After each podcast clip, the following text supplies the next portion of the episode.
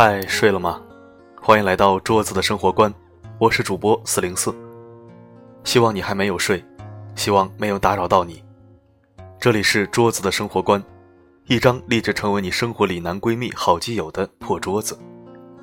愿我的声音可以温暖你的耳朵，给你开启一种全新的阅读模式。今天带来的是桌子的原创文章，你们看起来真不般配。呵呵。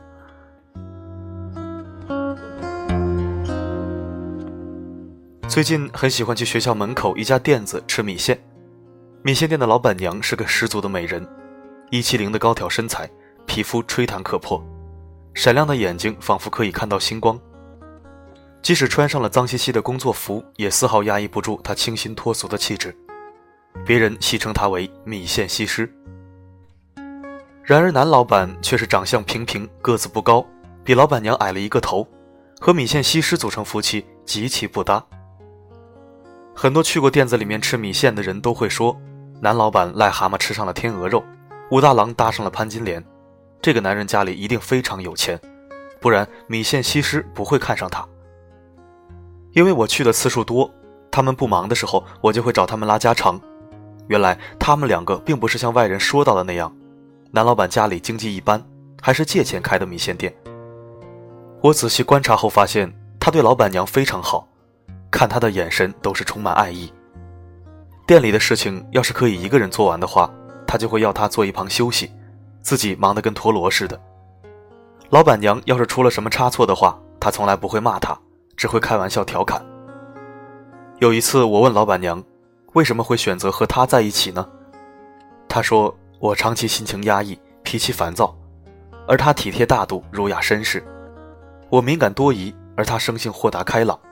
和他在一起后，我的情绪很平静，糟糕的心情缓和了许多，晚上也不再失眠，神经衰弱、胡思乱想都没了，心仿佛找到了归属。原来这就是他们相濡以沫、不离不弃的原因。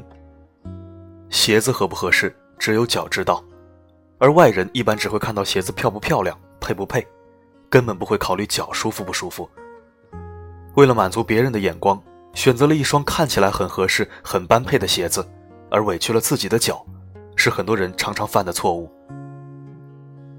小猫是我朋友中最野性霸气的一枚女汉子，她最喜欢的明星是莫文蔚，她欣赏莫文蔚的性感和野性美。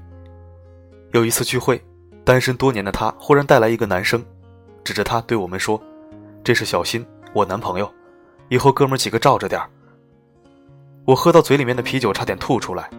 这个男生简直就是爱因斯坦加牛顿加加马的综合体，一副厚厚的眼镜，卷卷的头发，非常内向。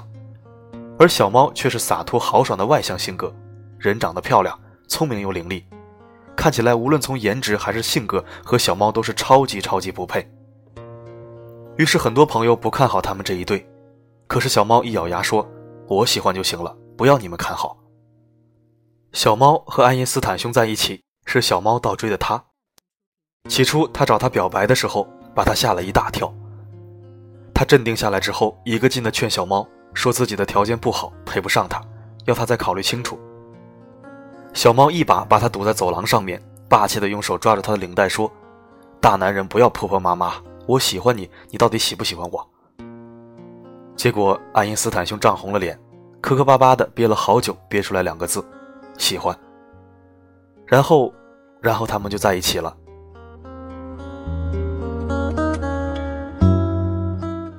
他们两个一起手挽手走出去的时候，回头率非常高，很多人在背后议论纷纷，指着爱因斯坦兄说：“这个男的或者他爸一定很有钱。”此时，小猫便会调侃他：“你看你为富不仁，有钱男人包养小三了吧？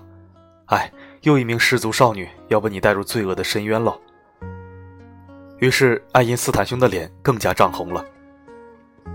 一年、两年过去了，小猫和他并没有传出分手的消息，反而是越处越好。原来，爱因斯坦兄人真的很好，温柔体贴，学识渊博，考虑问题很细致周到，没事就喜欢安静的思考，很多小猫不懂的事情，他都可以解释的头头是道。小猫和他相处之后，感觉自己像捡了个宝贝。渐渐的，爱因斯坦兄也融入了我们的圈子。我们发现他确实是一个值得托付终身的男人。他们的角色还真的有点像武侠剧里面的郭靖和黄蓉。以前觉得他们看起来不般配的那些人，再也没有作声了。之前一直闹得沸沸扬扬的奶茶妹妹和京东大叔，吃瓜群众一片唱衰的节奏，觉得他们不般配。然而，章泽天真的和刘强东那么不般配吗？我看了一下他的资料，让人震惊。章泽天的父亲张立厚是汇思通投资集团的总裁，他自己是清华大学的保送生，全国健美操亚军，曾因学业而拒绝了张艺谋金陵十三钗的邀请。前面的我不说。光因为学业拒绝张艺谋电影邀请的这一条就让人惊呆了，这底气杠杠的，不禁让人想起了周冬雨同学。所以不论背景还是什么，章泽天和刘强东还是般配的。现在他们的女儿已经半岁了，婚后的生活也过得相当甜蜜，时不时的还在大众面前秀恩爱，两人的感情非常好。一大批吃瓜群众又啪啪被打脸了。有很多人会把自己的男朋友或女朋友带出来，不断问别人：“你觉得我们般配吗？你觉得他配得上我吗？”如果别人说你们不般配，但是你们又互相很喜欢对方，难道你们因此就要分手吗？或者说，别人说你和谁看起来很般配，但是你们两个人完全没有感觉，难道你们因此就要选择在一起吗？看起来配不配是他们的事情。喜不喜欢才是你自己的事情啊！感情是两个人的事，与他人无关，也与般不般配无关。喜欢就在一起，不喜欢就分开，不需要般不般配的借口。为什么天仙之女要不顾一切阻拦，坠入凡间，下嫁给穷牛郎？为什么查尔斯王子宁愿抛弃尊贵的英国王室玫瑰，也一定要娶平凡的卡米拉？是因为两情相悦，所以心配才是真正的般配。